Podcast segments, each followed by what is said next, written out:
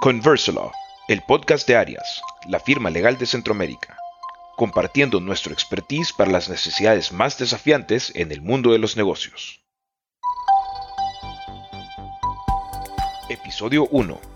¿Cómo pueden las empresas navegar el futuro incierto de AdTech, cookies y el cumplimiento de las normas de privacidad? Por Arias, Costa Rica.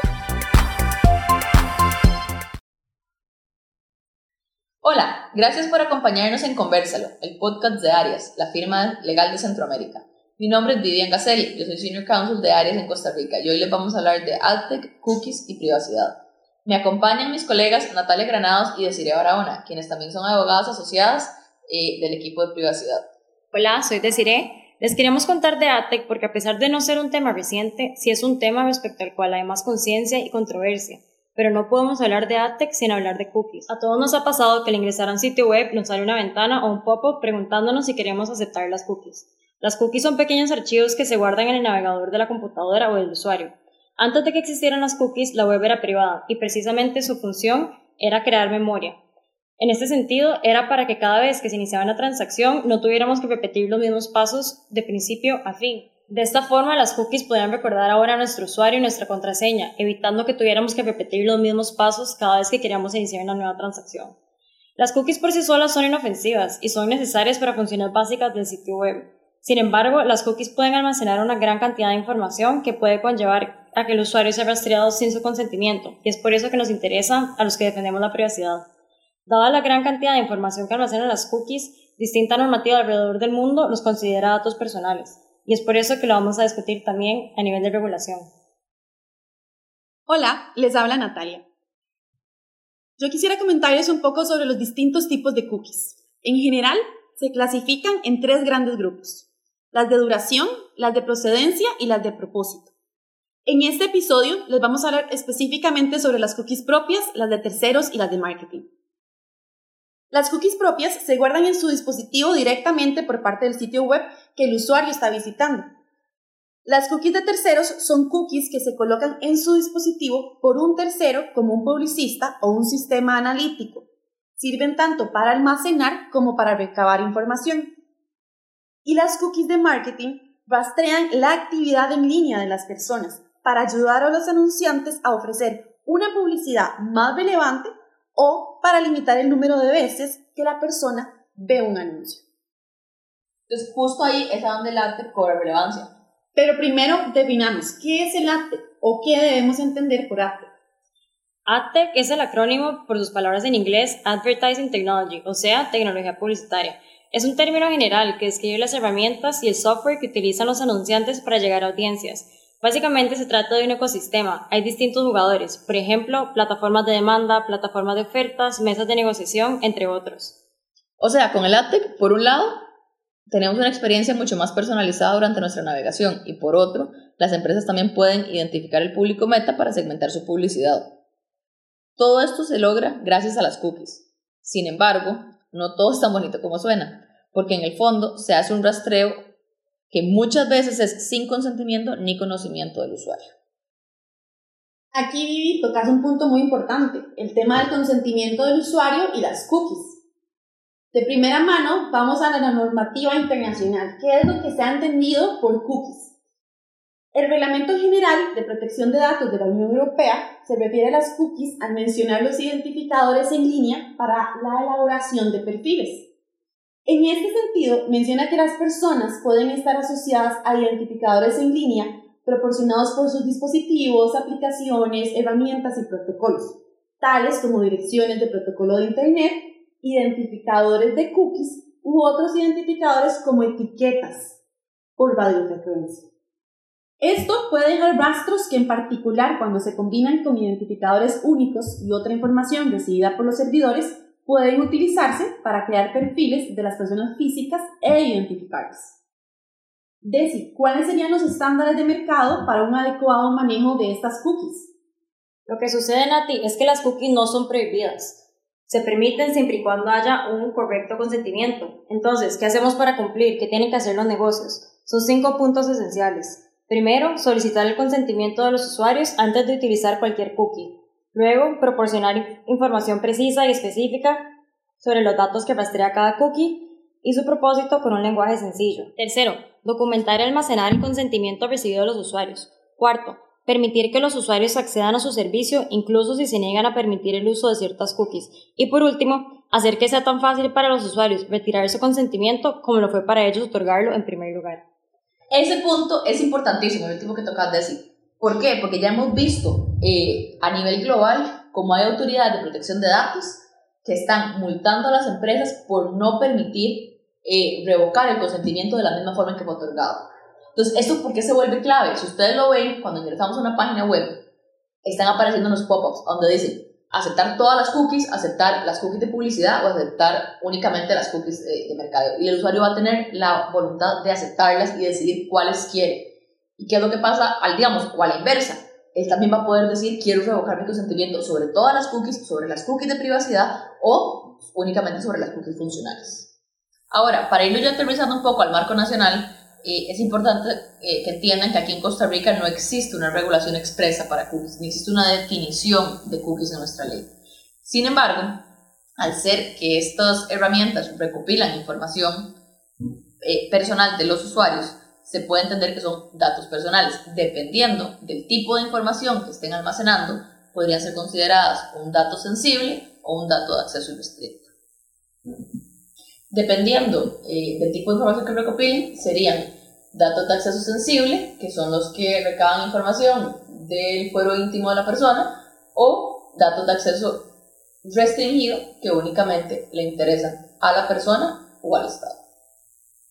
Entonces, ¿qué deben hacer las empresas o cualquier persona dueña de una página web que desea aprovechar esta información tan valiosa? La persona, a grandes rasgos, lo que debe es solicitar el consentimiento del usuario.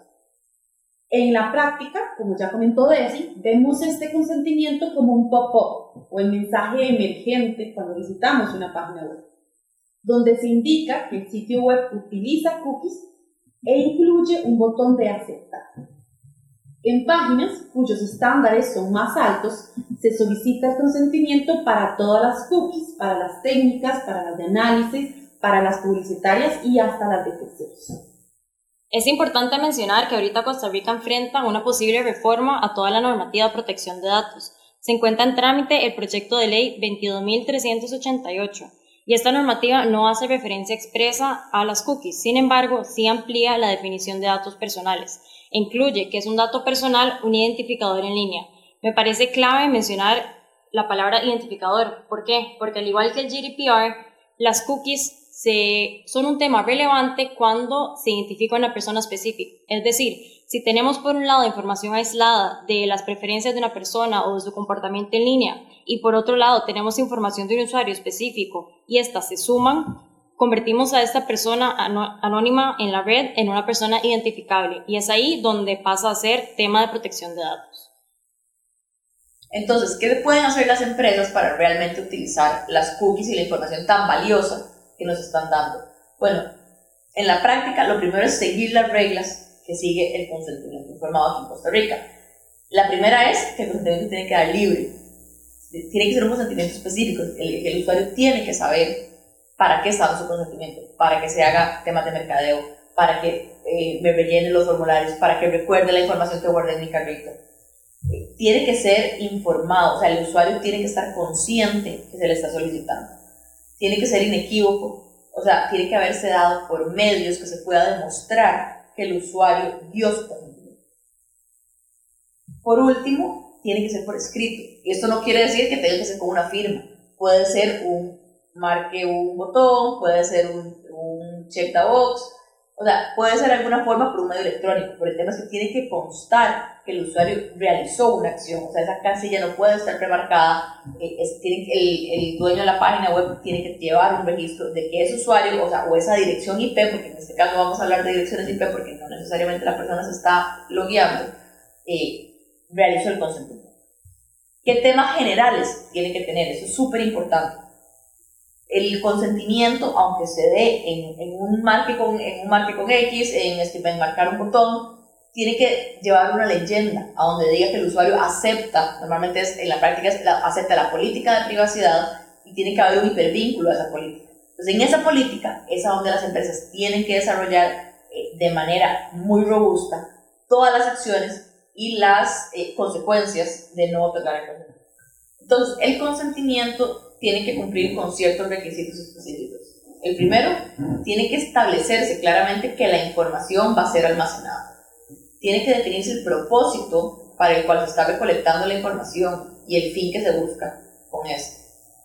Tiene que decir quiénes van a recibir la información y quiénes la van a poder acceder. Y aquí es súper importante porque siempre existen terceros que van a tener acceso a la información. Y aunque me digan que la información únicamente la usan para uso interno, siempre hay un servidor, siempre hay un tercero que les da el servicio de TI, siempre hay alguien que hace el servicio de contabilidad, siempre estamos los abogados que tenemos acceso a información, siempre hay terceros. Entonces es importante que, sí, que aunque sea para uso interno, definan cuáles terceros podrían eventualmente tener acceso a la información. También es clave que se establezca si es obligatorio o no dar la información. Y esto también es bastante capcioso porque en principio el consentimiento tiene que ser libre. Información que es necesaria para poder prestar el servicio. Entonces aquí es una, línea muy delgada entre qué necesita, o qué se vuelve más bien eh, necesario o obligatorio y qué podría ser información que no es necesaria y que el usuario podría eventualmente rehusarse a proporcional. Eh, adicionalmente, tiene que establecerse cómo los eh, usuarios pueden ejercer sus derechos. ¿Y cuáles son esos derechos? El derecho de acceso, el derecho de rectificación, el derecho de eliminación. Tienen que informarle al usuario qué se va a hacer con sus datos y si esta información se va a vender. ¿Y por qué digo si se va a vender? Porque hay páginas en que recolectan la información y se la, se la venden a terceros y reciben una contraprestación a cambio de esto para ellos poder lucrar con eso. Por último, tienen que establecerse si la información va a ser transferida al extranjero. Esto es clave y como les decía, eh, puntos anteriores, cuando hay terceros que acceden a la información, casi siempre hay un servidor, hay una redundancia, hay algo que no está ubicado en Costa Rica y la información va a salir, ya sea porque la casa matriz está fuera, ya sea porque los servidores se encuentran fuera. Eh, esta información es súper importante que siempre se incluya en el consentimiento y que se tenga un conocimiento completo de dónde está la infraestructura tecnológica para poder eh, informar si, si, la información va a salir del país o no. Aquí es importante justo esto que mencionas, tanto el hecho de, por una parte, recoger o solicitar el consentimiento informado y por otra, todas estas características que debe tener el consentimiento. ¿Por qué? Porque, bueno, es considerada una falta grave por la ley si no solicitamos el consentimiento informado de, de, la persona, digamos, del usuario, y por otra parte, si no nos dan toda la información necesaria, si no tenemos unas, unos términos y condiciones, una política de privacidad lo suficientemente robusta, también podríamos caer en una falta ley. Todos estos, pues, eh, considerar sanciones ante la POJAP como autoridad en, en esta materia en nuestro país. Así es, Nati, totalmente de acuerdo. Y sí me parece importante señalar que en Costa Rica, primero, el hecho de que el consentimiento se exige en todos los términos que ya hemos descrito, muy importante mencionar el hecho de que sea escrito, eh, ya sea de forma digital o en forma física, porque la carga de la prueba respecto al consentimiento recae sobre la empresa, es decir, el responsable de la base de datos. Entonces, si eventualmente la empresa necesita defenderse ante una denuncia tramitada en la PRODAB, ese consentimiento lo tiene que tener la empresa para así poder probar que su cliente o el usuario consintió en los términos específicos sobre su respectivo tratamiento de datos. Al fin y al cabo, el cumplimiento es imprescindible, no solo por sanciones, ¿cierto? Correcto. Los consumidores hoy en día están buscando negocios que ofrezcan transparencia y confianza sobre el manejo de sus datos. En los últimos años hemos visto montones de violaciones de, datos, de bases de datos o datos personales, lo que se conoce como los famosos data breach, que han venido aumentando y que la información que se vulnera es información desde nombres y correos electrónicos hasta tarjetas de crédito o incluso datos médicos. Entonces, ¿qué es lo más importante aquí o qué debo saber yo empresa antes de recolectar eh, datos a través de mi página web? Lo primero es qué son datos personales, qué información estoy recolectando yo y si esto califica en esta, en, en esta categoría. Determinar qué información se va a recolectar y con qué fin.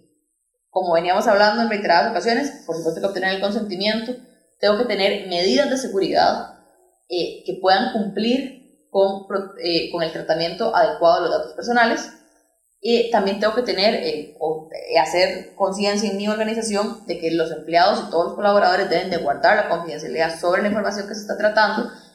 Y por último, dependiendo del uso que le vaya a dar a la información, tengo que hacer una determinación de si esta base de datos se debe o no inscribir. Entonces, a nivel legal, es esencial proteger tanto a la empresa como al consumidor a través del cumplimiento. En general, lo que tenemos que aceptar y darnos cuenta es que la tech vino para quedarse, es parte de nuestras vidas, está presente cada vez que navegamos en redes sociales o en sitios web y es importante notar que todas las empresas y que el mundo de tecnología se está moviendo hacia personas más conscientes, clientes más conscientes y lo clave es tener esta información, tener esta oportunidad de elegir antes estábamos un poco a ciegas eh, cuando no sabíamos la profundidad de cómo se manejan nuestros datos o a dónde iban, pero esta oportunidad que nos permiten ahora también las empresas de elegir eh, me parece que es clave. Y ahí eso que mencionas es muy importante, es simplemente estar más conscientes de la información que tienen las, pues, las páginas web, las empresas, y también a quién si queremos darles información, qué tipo de información darles. Entonces simplemente no decirnos, irnos y aislarnos, sino ser más conscientes de la información que estamos, estamos brindando, todo esto obedeciendo eh, también la normativa que se va actualizando respondiendo a esta nueva realidad. Bueno, muchas gracias. Me parece que hemos tocado temas súper importantes. y los agradecemos por habernos acompañado en nuestro primer episodio sobre AdTech, cookies y privacidad. Los invitamos a escuchar nuestro próximo episodio aquí en Conversalo by Arias, la firma de Centroamérica. Arias. One step, one stop.